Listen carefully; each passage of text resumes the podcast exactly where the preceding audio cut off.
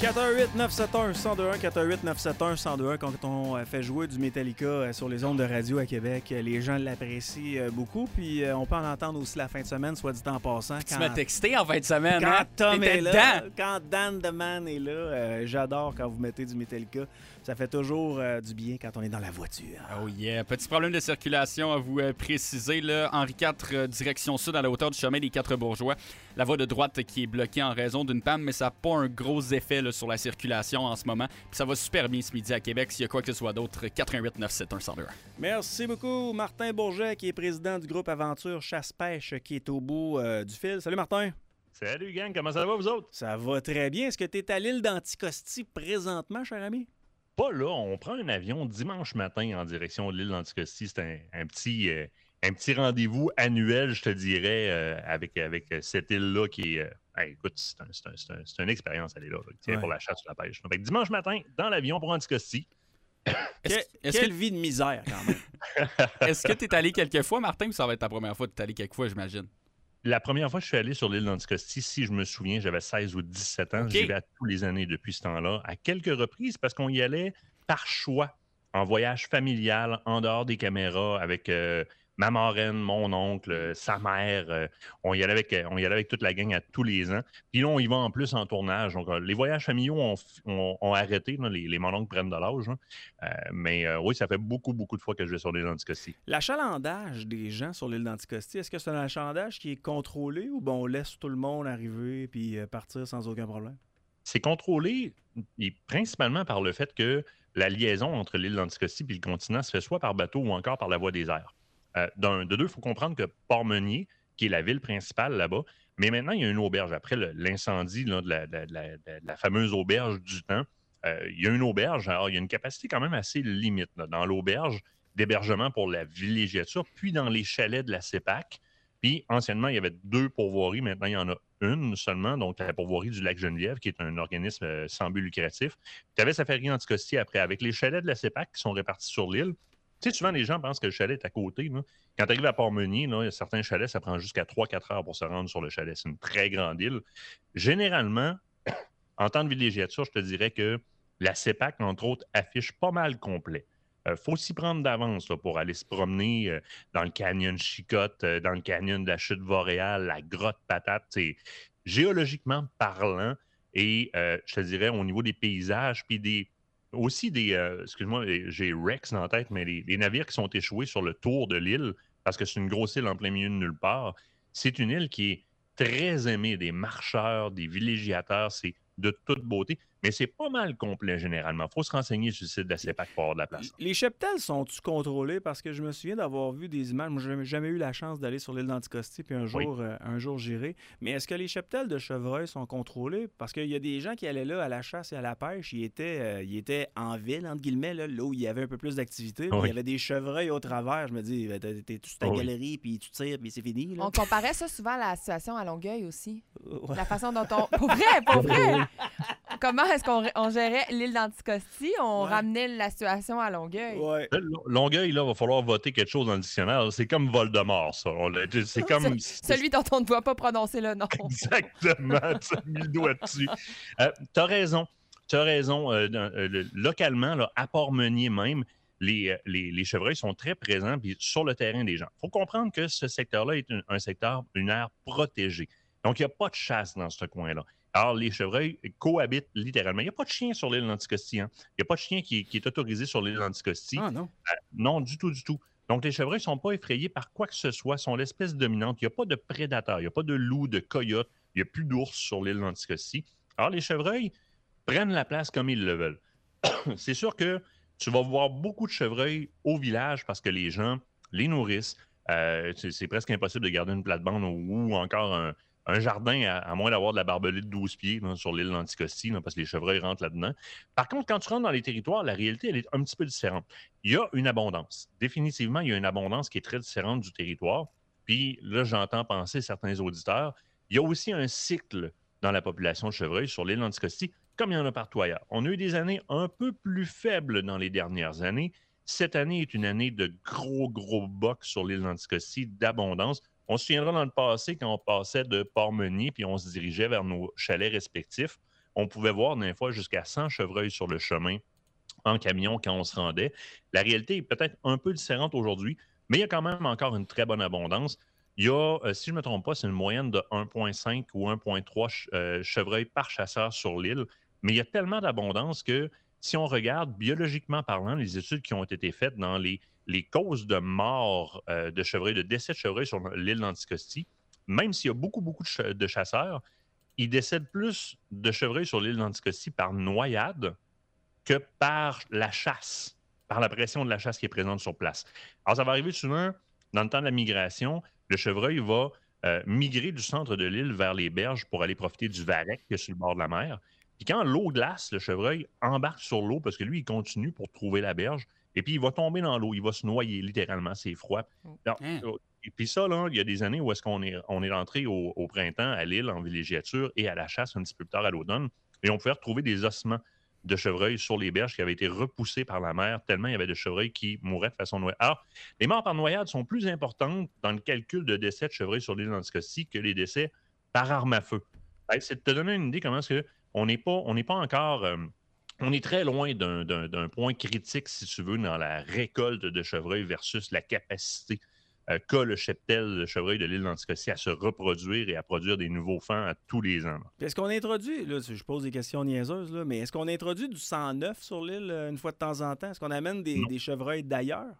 Non. Et euh, je te dirais, c'est particulièrement dû au fait qu'il se reproduit tellement qu'on n'a pas de besoin. Hmm. Henri Meunier, un riche chocolatier français, a acheté l'île d'Anticosti au début des années 1900 et a introduit sur l'île des chevreuils, euh, des cerfs rouges, des orignaux, des ours, des renards, une couple d'espèces comme ça. ont survécu là-dedans quelques orignaux qu'on va voir sur l'île, beaucoup, beaucoup de chevreuils, beaucoup, beaucoup de renards qui sont littéralement les vidangeurs de l'île. Hein, quand on, va euh, faire l'éviscération d'un chevreuil, c'est eux qui vont venir nettoyer la place complètement. Maintenant, il y a quelques années, un étudiant de l'Université Laval, dans la chaire de recherche anticosti, a, par protocole de recherche euh, assez élaboré, établi le fait que le chevreuil sur l'île d'Anticosti a tellement évolué en tant qu'espèce pour s'adapter à sa réalité que c'est maintenant une espèce à part entière. Donc, génétiquement, on prendrait la génétique de, des échantillons de 18 chevreuils. En, en décompte chromosomique, on serait capable d'identifier lequel de ces chevreuils-là provient de l'île d'Anticosti et de façon très claire. Ah, ouais. qu'on travaille à aller chercher un, nom ou une variété différente pour le chevreuil de l'île d'Anticosti, comme on l'a pour l'orignal euh, euh, en Alaska, par exemple, qui porte le nom de gigas, parce qu'il est très, très gros, donc une variété. L'ADN se mélange en masse. Il n'y a, pas, a pas de problématique à ce niveau-là. Ils ne s'appellent pas tous des tremblés. Non, non, non. Puis tu sais, il faut, faut, ramener au fait, les gens pensent que c'est un petit caillou tout petit. Euh, il n'y a pas de congénitalité, du moins marquée à, assez pour créer de tares génétiques. Si tu pars de, de Port-Meunier et tu t'en vas dans des secteurs éloignés comme euh, Renard, par exemple, euh, euh, ou Cormoran, ben, tu as 4 heures et demie de véhicule à faire avant de débarquer puis d'embarquer sur un 4 roues puis refaire 1 heure et demie, 2 heures. C'est grand, là. C'est grand. Les populations migrent.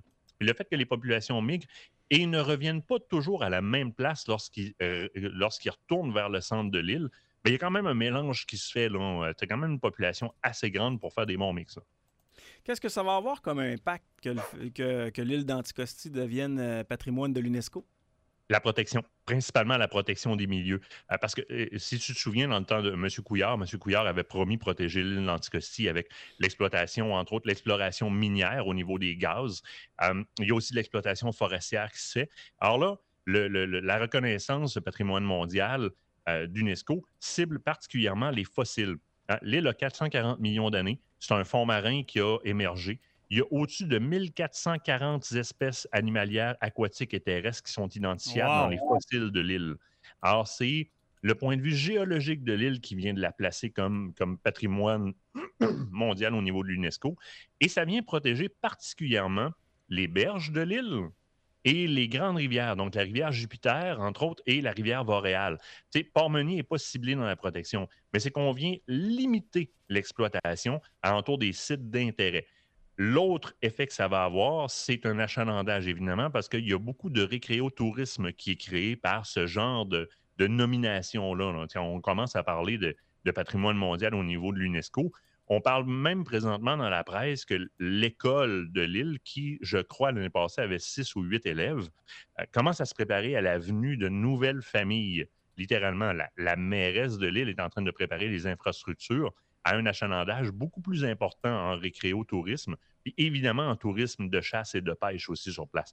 Ben, c'est sa place Anticosti qui présentement euh, per capita, le revenu de taxation, si on le veut, est nettement insuffisant à euh, faire survivre les services communautaires.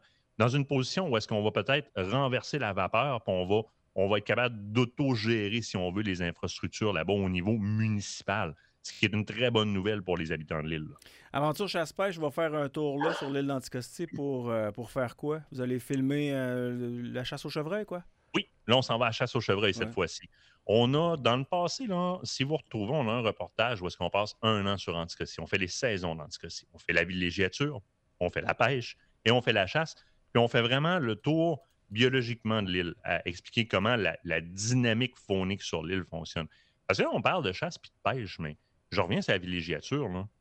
Honnêtement, là, que ce soit des tripeux d'observation d'oiseaux marins ou des petites familles, il y a moyen d'arrêter au dépanneur Anticosti de prendre la, carte des échoueries, parce qu'il y a une carte qui identifie les bateaux qui ont échoué sur le tour de l'île. Et juste en, visite d'épave de bateaux avec les enfants, en faisant des histoires de pirates et etc., tu as moyen d'avoir un, un Christy trip, un vrai beau trip. Rechercher des fossiles. Attention, on n'a pas le droit de les sortir de l'île, les fossiles, mais rechercher et prendre en photo des fossiles.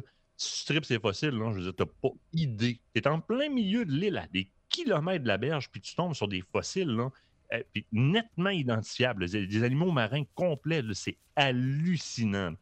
Il y a des auditeurs qui m'écrivent, euh, Martin, qui disent euh, ben, les, les orignaux, ça nage, euh, les ours, ça nage. Est-ce qu'il y en a qui seraient portés à se rendre par eux-mêmes à l'île d'Anticosti ou encore le contraire, des, des, des orignaux et des, des ours? Ben, Il n'y a, plus d'ours, mais des orignaux qui seraient portés à aller faire un tour sur les berges avoisinantes. C'est pas Alcatraz, c'est assez proche, c'est très très loin les prochaines berges. Même Alcatraz, il y en a qui ont réussi.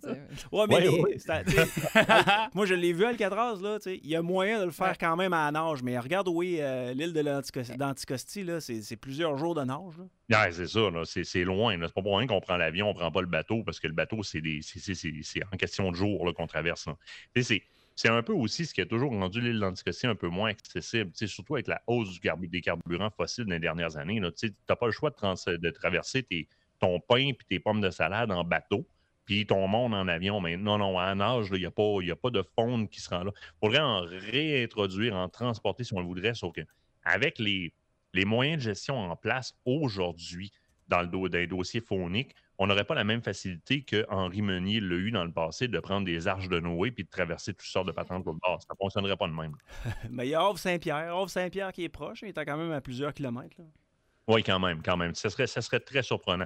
Il y avait dans le temps, justement, en provenance du Havre-Saint-Pierre puis de toute cette partie-là de la Côte-Nord, il, y avait, euh, il y avait des poachers, il y avait du, euh, braconnage qui se faisait. Alors, les gars traversaient en bateau sur, le, sur les berges d'Anticosti et venaient chasser le chevreuil de manière illégale, puis les autres animaux qu'il y avait là, ils les retraversaient par bateau. Maintenant, c'est rendu excessivement contrôlé parce qu'on a peuplé l'île d'Anticosti toute la, rive sud de l'île et la rive nord de l'île sont peuplées de chalets qui avant étaient habités strictement dans le temps de la chasse, mais maintenant sont habités par des familles qui font de la randonnée dans les canyons. Les canyons là-bas sont écœurants.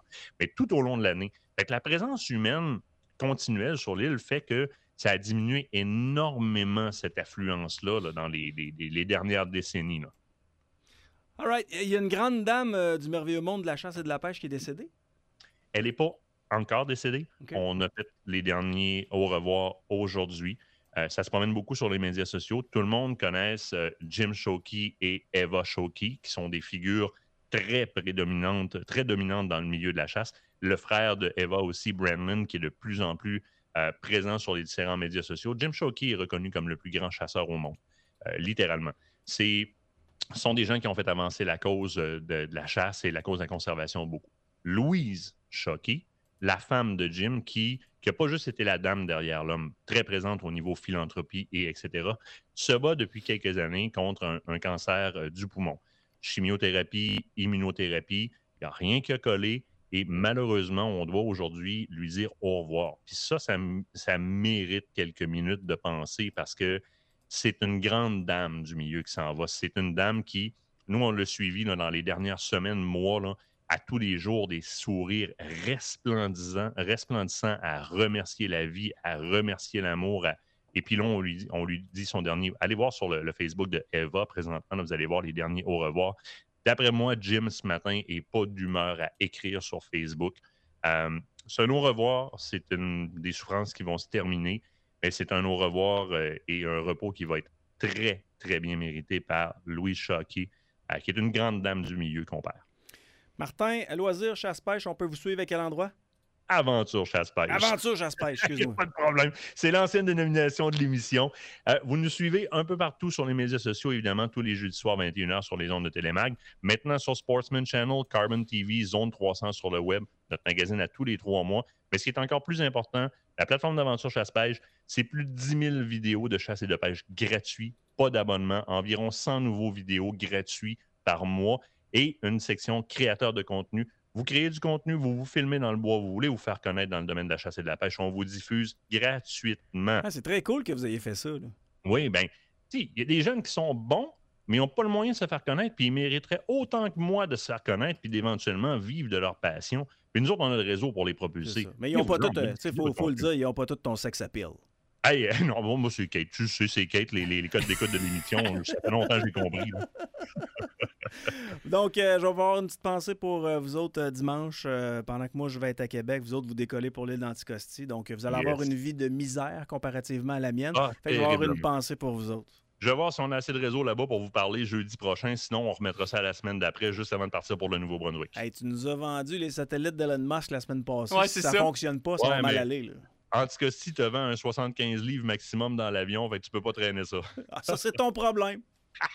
Salut, Martin. Salut, bye bye. L'excellent Martin Bourget à qui on a le plaisir de jaser ah, chaque semaine. Tellement le fun à écouter. Ouais, tu vas-tu devenir un chasseur-pêcheur? Je le sais pas, mais euh, s'il continue de même, peut-être. on va voir Tom devenir trappeur. Quand tu parles avec des passionnés, hein? tu sais, moi, je suis pas un chasseur, euh, pêcheur une fois de temps en temps, mais quand tu parles avec des passionnés, des fois, tu as le goût d'en savoir plus, même si tu dis, ah, ben, tu sais, tu vois, moi, je ferais jamais ça. Puis des fois, c'est parce que Martin, des fois, il, il, y a de la viande, puis là, il m'en offre, puis là, moi, je lève la main. Fait que je me dis peut-être qu'à un moment donné, je vais me laisser avoir, puis je vais aller en collecteur. Tu vas aller chercher ta viande. Ben, j'aurais pas le choix. Toi qui aimes tant être pourvoyeur. Euh, oui, faire ben l'exercice de ah, Martin, il y a plein de techniques de survie, là, fait qu'il pourrait peut-être me montrer à faire tout ça à la main. Il y a quelqu'un qui nous a écrit, Yannick, pendant l'entrevue, qu'il y avait un début d'incendie à Saint-Isidore. Scott et Saint-Lambert qui ont été appelés pour euh, ce début d'incendie chez RCM, Architecture architectural. Tu connais ça? En tout cas, c'est un incendie qui était situé dans le dépoussiéreur, fumée, flamme visible euh, et quelques ralentissements dans le secteur vu les services d'urgence sur place, mais ça ne semblerait pas majeur. ouais, c'est ça. Voilà. Clay Scott, Masterpiece au boulevard, on revient. Parce que